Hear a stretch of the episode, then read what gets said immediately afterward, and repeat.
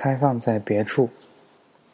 表白是门技术活儿，有人表白跟熬汤一样，葱姜蒜材料齐全，把姑娘当成一只无骨鸡，咕嘟咕嘟小火炖着，猛炖一年半载。有人表白像跟爆炒一样，轰一声火光四射，油星万点，孤注一掷，几十秒决战胜负。说不上来哪一种一定正确。熬汤的可能熬着熬着永远出不了锅，汤都熬干了；爆炒的可能油温过高，炸炸的自己满脸麻子，痛不欲生。表白这门技术属于一把钥匙开一把锁。这就像我们高中常做的连线题，你最好别连错。在喜欢豪迈的女生面前装鹌鹑。在心思玲珑的女生面前耍计谋，在自命清高的女生面前充大款，在魂系豪门的女生面前演文青，在缺乏父爱的女生面前卖童真，注定都是成功率不高的。我的大学室友大饼，看看中了对面女生宿舍的黄英，这姑娘平时不声不响，逢课必上，周末带着小水瓶去图书馆看书。日升看到日落，大饼观察几天，决定动手。我整个晚上都在劝说他，一死谋定而后动。那姑娘长相清秀，至今没男朋友，背后一定有隐情。咱们要不策个策划个长远规划什么的？第二天我去陪人喝酒，回宿舍已经熄灯，发现几个哥们儿都不在，找了隔壁兄弟问，说他们在宿舍顶楼。我莫名其妙，我我觉得有些莫名其妙，隐隐的也很期待，赶紧爬到楼顶，几个赤膊的汉子，以大饼为首，打着手电筒，照射对面黄英的宿舍窗户，还没等震惊的我喘口气，他们大声唱起了山歌。哎，这里的山路十八弯，那里的黄莺真好看，哎。天生个黄妹妹就要跟大饼有一腿，哎，大饼哥哥是穷鬼，跟那黄莺最般配。我一口血喷出来，这种表白不太好打比方，就像厨房里有人在炖汤，有人在有人在爆炒，突然有个傻叉冲进来，抢了个生提棒就啃。这次失败在大饼浩瀚的历史中，只能算沧海一粟。他很快转移目标。一段时间没关注，没关注他，居然真的有了个女朋友，个子小巧，名字叫许多。许多对他百依百顺，贤惠优良，让兄弟们跌破眼镜，非常羡慕。大饼得意地说：“这是黄英的室友，你说巧不巧？”后来出了桩奇怪的事情，学校传言黄英欠了别人一大笔钱，宿舍里众说纷纭，比较权威的讲法是黄英家境不好。受了高中同学的蛊惑，加入传销组织，当了下线。传销的产品是螺旋藻，绿色健康药丸。黄英给上线交了整学期的生活费，买了一堆。问题在于他必须发展下线，不然无法收回。但他的口才不具备煽动性，忙活半个月一无所获。情急之下，黄英跟班上女生赌咒发誓，说：“你们交钱给我。”一定会盈利。最后，他直接打欠条，假设其他女生收不回成本，就当是他借的钱，由他来偿还。三个女生抱着尝试的念头就加入了。钱交上去，谁也没能继续发展下线。很快人心惶惶，大家忍不住拿着欠条找黄英算账。这事儿闹大了，全校区皆有耳闻。黄英哭了好几个通宵，请假回老家问父母要钱。让我惊奇的是，跟着大饼也不见了。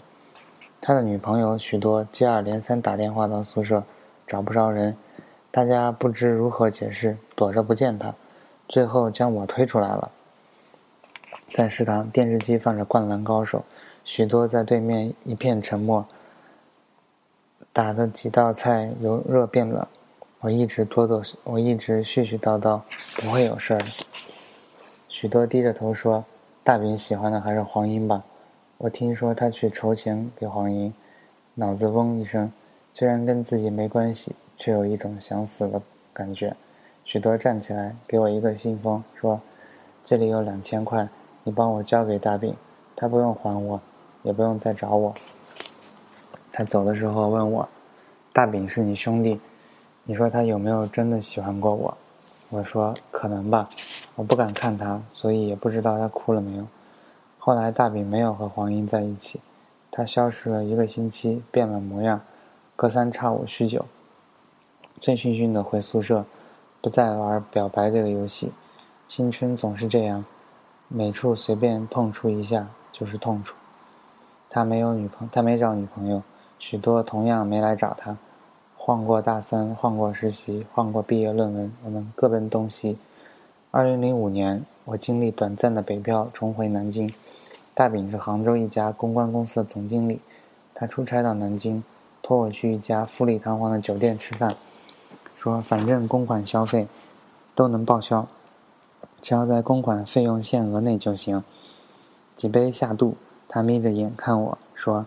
猜猜我为什么来这里吃饭？我摇头。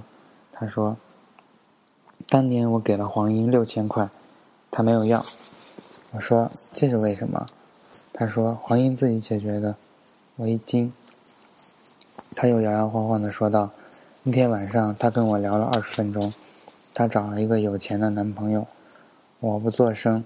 他继续说：“他妈的，老子心如死灰啊！”毕业后才知道，他当了这家酒店老板的小三，每个月给他一万块，还答应他毕业后就扶正。有钱人的话哪里能信？真毕业了，老板不肯离婚，只是替他安排一份工作。大饼神秘兮兮地凑到我耳边说：“他在这家酒店当经理，现在是总经理了。”我问：“那他现在？”大饼干了一杯，说：“能怎样？继续做二奶呗。”我认真看了他一眼，说：“你怎么知道的这么清楚？”大饼一笑，说：“我压根儿不关心，是有人跟我说的。”结账的时候，他扫了一眼账单，嘿嘿冷笑，对服务员说：“我们一共吃了三千四百多，账单为什么是五千多？”服务员脸立刻涨得通红，连声道歉，拿回去重算。服务员走开，大饼醉醺醺地说：“喊他们总经理过来，问问他。”当年不要我的钱，如今却来黑我的钱。我摇摇头说：“算了，何必？你何必见他？”大饼定定看我，拍拍我肩膀：“兄弟，听你的。这事就算了，别以为我不晓得。许多给我的信封里，里面是两千块，不是四千块。另外的两千块是你丫贴的吧？”我也嘿嘿一笑。大饼掏出喜帖给我：“你一定要来，你的份子钱两千块。”五年前已经给过了，别再给了。我一看喜帖，新郎大饼，新娘许多，他乐起来，醉态可掬，告诉我黄英怎样怎样的，就是我的太太许多。我说他们是室友，知道这些也不奇怪。大饼一挥手，兄弟，我跟你说，女孩说如果我们不合适，我不喜欢你，也许我还会痛苦良久。